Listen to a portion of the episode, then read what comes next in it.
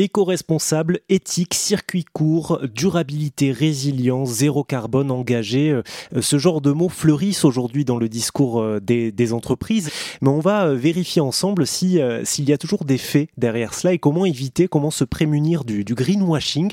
J'accueille aujourd'hui sur RZN par téléphone Joseph Chouefati qui est le fondateur de Goodvest, une assurance vie éco-responsable. Bonjour Joseph. Bonjour Olivier. Et on est aussi en ligne avec Laure Baudin, cofondatrice de Zeta, une marque de, chaussures créée à partir de raisins. Bonjour Laure. Bonjour. Goodvest donc a réalisé un sondage et il y a plusieurs euh, chiffres intéressants qui en, qui en ressortent et j'aimerais bien en discuter avec vous. Le premier chiffre que je trouve assez marquant, c'est que 75% des Françaises et des Français se disent méfiants à l'égard des promesses écologiques des entreprises. Euh, qu'est-ce que ça vous évoque, le fait que les Français soient aussi méfiants du discours écologique des entreprises? Bah, ça nous conforte dans le fait que effectivement il, euh, y a du greenwashing euh, aujourd'hui dans l'ensemble des industries. Euh, nous, notre objectif avec ce sondage, c'était de, de, de, savoir et de vérifier à quel point ce greenwashing était en tête hein, de, des épargnantes et des épargnants.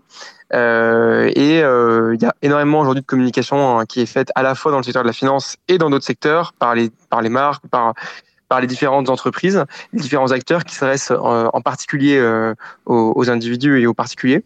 Et donc euh, aujourd'hui, 75% des Françaises et des Français qui sont méfiants à l'égard des promesses écologiques des entreprises, ça prouve bien qu'en fait, aujourd'hui, les, les, particuliers ont conscience euh, bah, du, du, du, greenwashing qui est euh, très présents et euh, peuvent euh, voilà euh, prendre du recul sur les déclarations qui sont faites par les entreprises. Hmm. ça alors c'est aussi vérifiable dans, votre secteur, celui de la mode. Hein. Les Français, donc on peut le lire dans cette étude, se méfient le plus de trois secteurs la finance, l'automobile et le transport, mais la mode arrive juste après, hein, le secteur de la fashion. Est-ce que vous vous le ressentez aussi cette cette méfiance par rapport au, discours écologique des entreprises de la mode? Oui, complètement. Euh, j'ai l'impression qu'on va quand même fleurir ces dernières années euh, pas mal de, marques qui se disent euh, éco-responsables, ou alors de grands groupes qui justement veulent prendre le virage de l'éco-responsabilité et avoir des pratiques un peu plus un peu plus orientées RSE. Euh, je pense qu'il est difficile aujourd'hui pour, euh, pour le consommateur de démêler le vrai du faux et de savoir euh, quelles sont les, les, véritables pratiques derrière et si c'est pas uniquement un joli discours. donc je suis pas très très étonnée par ces chiffres et nous on le ressent également. le consommateur est de plus en plus pointilleux, de plus en plus demandeur d'informations, que ce soit sur la composition des matières, sur les, sur les euh, conditions de fabrication dans les usines. Donc, euh, donc on sent qu'il y a quand même une petite réticence à, à croire au discours de la marque. Alors la, bonne nouvelle, c'est que euh, le fait que les, Français et les Françaises soient méfiants et méfiantes du greenwashing, c'est que la plupart des marques se mettent à parler d'écologie et donc ça c'est une bonne nouvelle. Néanmoins, il faut que euh, on puisse convaincre avec ça.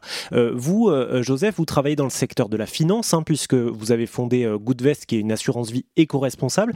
Comment vous allez vous, en tant qu'organisme, convaincre les gens que ce que vous dites, c'est pas simplement des paroles en l'air sur le plan de l'écologie? Alors, on fait énormément de pédagogie euh, chez Goodvest. On est dans le secteur effectivement de, de, l'investissement et de l'épargne, hein, avec, euh, avec notamment l'assurance vie, qui est le premier produit qu'on a lancé. Euh, et on sait que l'éducation financière en France n'est pas forcément extrêmement développée. Il est nécessaire d'expliquer aux épargnants en fait à quoi faut faire attention et, et sur, sur, quel, sur quel sujet il faut parfois être méfiant et sortir la loupe. Euh, donc ce qu'on fait, c'est qu'on est le, on fait de l'éducation, on fait de, la pédagogie et on a une méthodologie euh, maison chez Goodvest qui nous permet de filtrer les fonds d'investissement qui sont vraiment durables euh, par rapport à, aux fonds qui euh, euh, sont, sont, durables, mais plutôt dans le, dans le déclaratif ou dans la promotion. donc on a une méthodologie maison qui est disponible sur notre site internet où on explique comment est-ce qu'on filtre les fonds, sur quels critères, pourquoi est-ce qu'on ne s'arrête pas uniquement à la dénomination des fonds ou au label et pourquoi est-ce qu'il faut aller plus loin. Et on donne la trans de la transparence, y compris sur l'impact des investissements une fois que le, que le client a investi. Donc c'est vraiment à la fois faire de la pédagogie pour sensibiliser euh, justement au risque de greenwashing et ensuite donner de la transparence sur comment est-ce que nous, on sélectionne euh, les entreprises dans lesquelles euh, on va investir et quel est leur impact? Euh, Laure, je me retourne à nouveau vers vous. Cette, cette, espèce de réassurance permanente, il faut la faire aussi dans le secteur de, de la mode. Hein.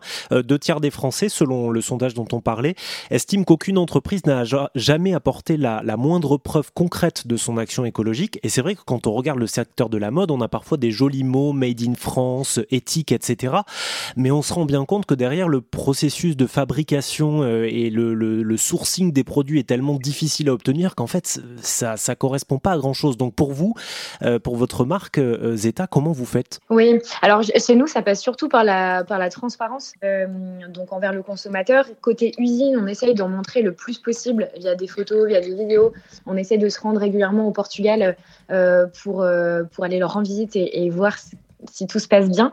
Euh, on inscrit le nom de nos artisans euh, euh, sur le site. On, essaie de montrer qu'il y a un vrai lien qui existe entre la marque et le fabricant. côté matière, on essaie d'obtenir des matières avec des certifications, de les cartographier, d'expliquer pourquoi est-ce qu'on a choisi cette matière-là plutôt qu'une autre, surtout en fonction de, de la distance avec l'usine d'assemblage et en fonction de l'impact carbone et on explique le plus de choses possible. On est très transparent sur la composition des matières et tout est extrêmement bien expliqué sur le site. Euh, dernièrement, par exemple, on a eu euh, une hausse des prix euh, des matières premières qui a forcément impacté le, prix de vente de nos baskets. Et bien, on en a fait une, infographie qu'on a diffusée un peu partout sur tous les canaux de communication pour expliquer pourquoi est-ce qu'on a augmenté pour nos prix et pourquoi est-ce qu'on n'avait pas le choix. et ça, c'est plutôt très bien perçu. Je pense que le, plus on communique euh, et, le mieux ça va être perçu par le consommateur et surtout justifié de chacune des prises de décision et c'est ce qu'on essaye de faire.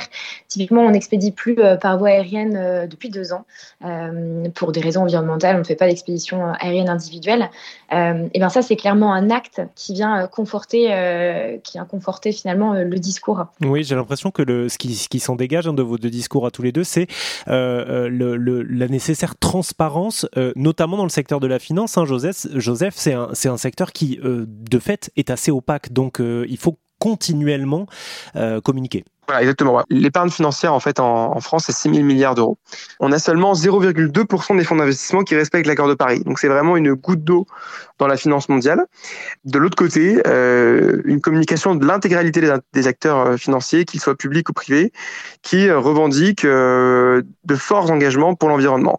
Alors qu'on doit le mettre en parallèle, forcément, de ce chiffre des 0,2%.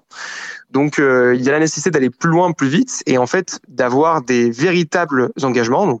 Notamment chez Goodvest qu'on a fait, c'est qu'on exclut entièrement les énergies fossiles dès le premier pourcent, ce qui n'est pas le cas, hein, je le rappelle quand même, dans 80% des fonds labellisés. Euh, qui, investissent encore dans les énergies fossiles. Et on a notamment construit une méthodologie qui nous permet d'analyser l'empreinte carbone, ce qui nous permet en fait, suite à l'analyse de ces données, de construire des allocations qui respectent l'accord de Paris. Donc on a des engagements qui sont concrets, clairs et qu'on explique euh, une fois qu'ils sont mis en place et pas le contraire. Joseph Chouefati de Goodvest, l'assurance vie éco-responsable, et euh, Laure Baudin de Zeta, marque de chaussures engagées, euh, fabriquées à partir de raisins. On a fait des reportages sur vos entreprises respectives, euh, c'est sur rzn.fr, et on vient de parler ensemble surtout du greenwashing, comment on s'en protège. Merci pour toutes ces clés. Bonne journée à vous.